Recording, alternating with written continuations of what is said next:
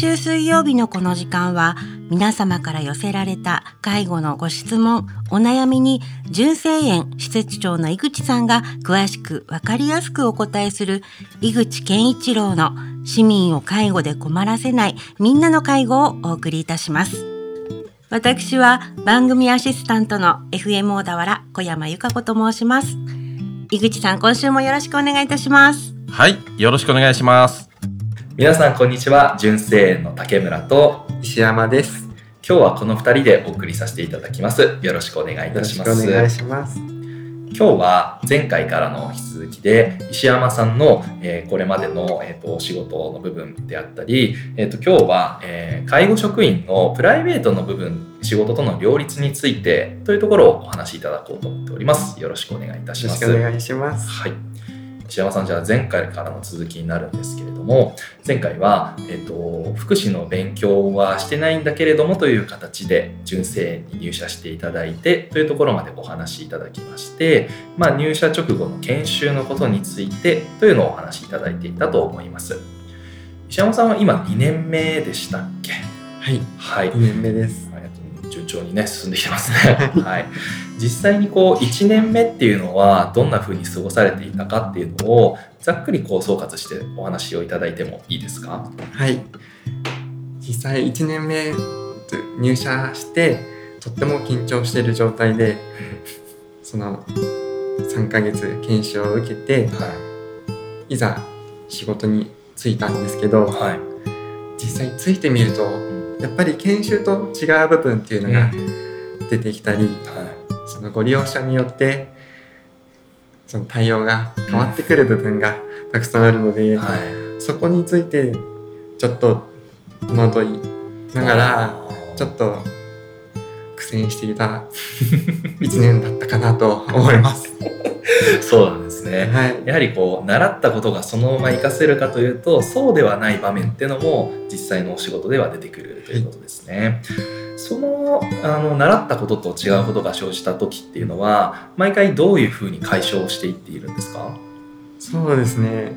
まずはご利用者について知ることがとても大事だと思うので、はい、そのベテランの方に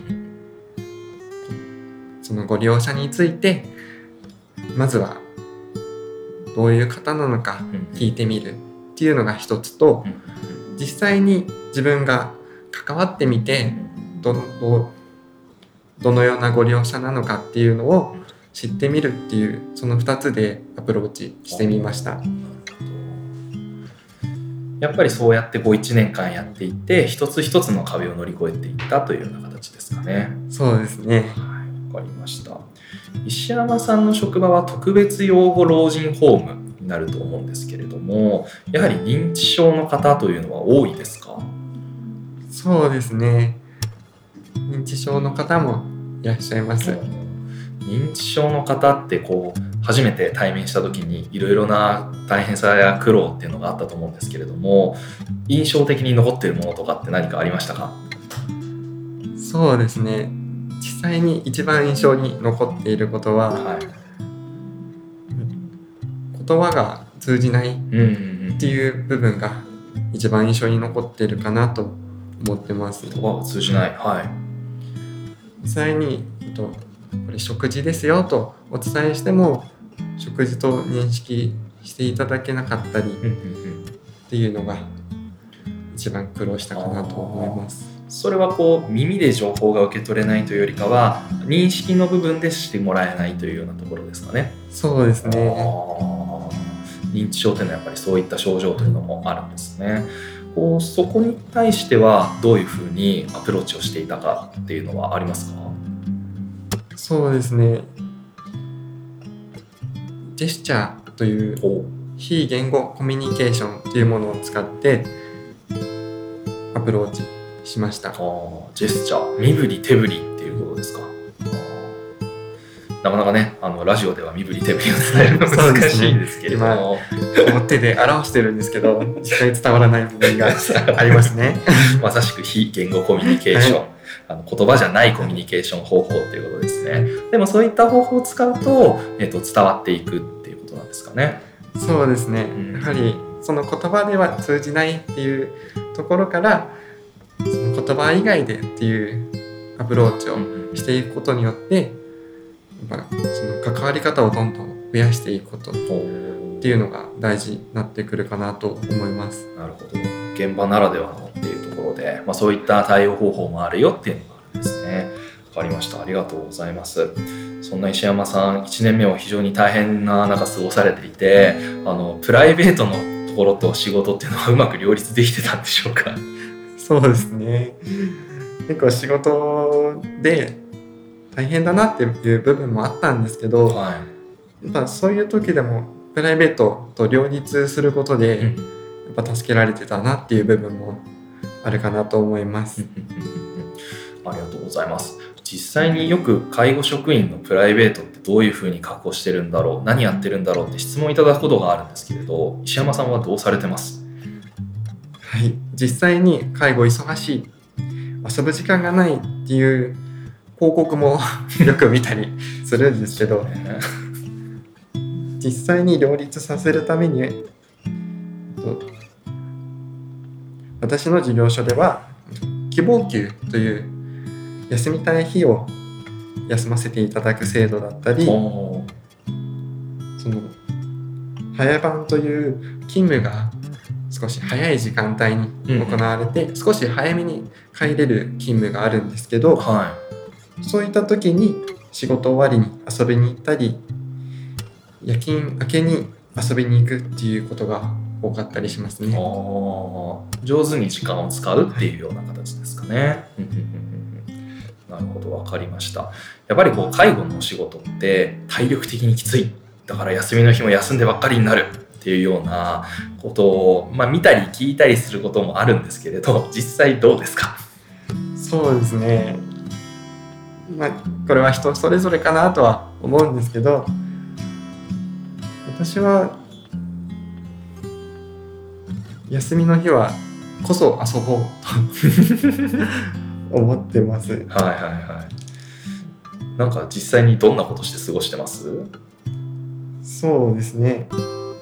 とりあえず外へ出てみようかなっていうのが一つあってはやっぱり家にいるばかりだとやっぱダラダラしてしまったりその少し暇な時間があると仕事についてちょっと考えてしまう時間もあるので まあオンとオフをしっかりさせることで、まあ、家だったり外だったり遊びに行った時に仕事について、まあちょっと仕事から離れて、まあ遊んでみることでそこでオンオフしっかりできるので。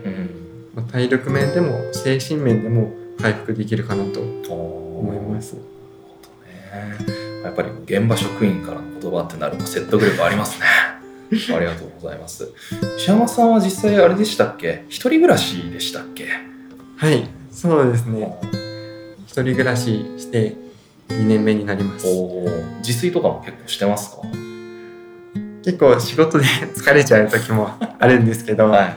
週に2、3回は自炊しようとかなとは思ってます。偉いですね。実際何が作れるんですか？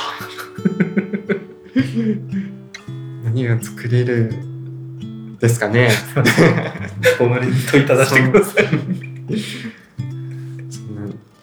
声を大きくして言えることじゃないですけど。まあでも挑んではいると。そうですね。そっかそっか。なるほどね。なかなかこう体力仕事だと体調管理、健康管理っていうのもポイントになってくるかなとは思うんですけれど、その点何かこう気にしていることとか取り組んでいることありますか？そうですね。僕は、えっと、その先ほど述べた自炊うん。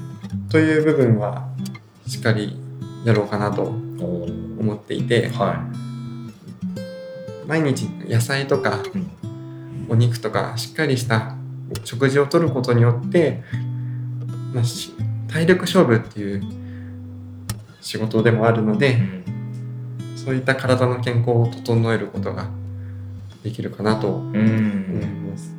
食事の部分ですね。大事ですよね、実際ね。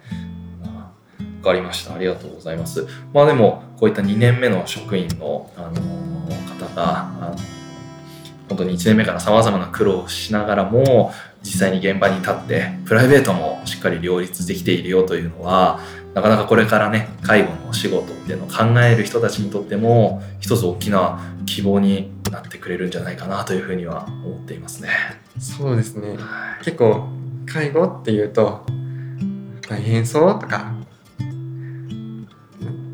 疲れそうとかうん。だったり、まあ、結構マイナスな部分が出てくるかなとは思うんですけど、はまあ、そういうことそういうところとは反対な部分もあるよっていうところで ちょっと聞いてもらえたらなと思います。はい、ありがとうございます。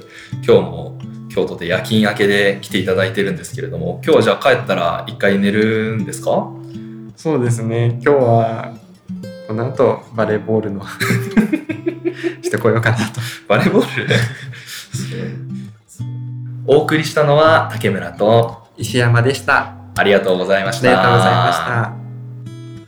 井口健一郎の市民を介護で困らせないみんなの介護では介護に関するご質問ご相談をお待ちしておりますメールは fmo アットマーク fm 小田原ドットコムファックスは0465-35の4230までお送りくださいこの番組は社会福祉法人小田原福祉会の提供でお送りいたしました。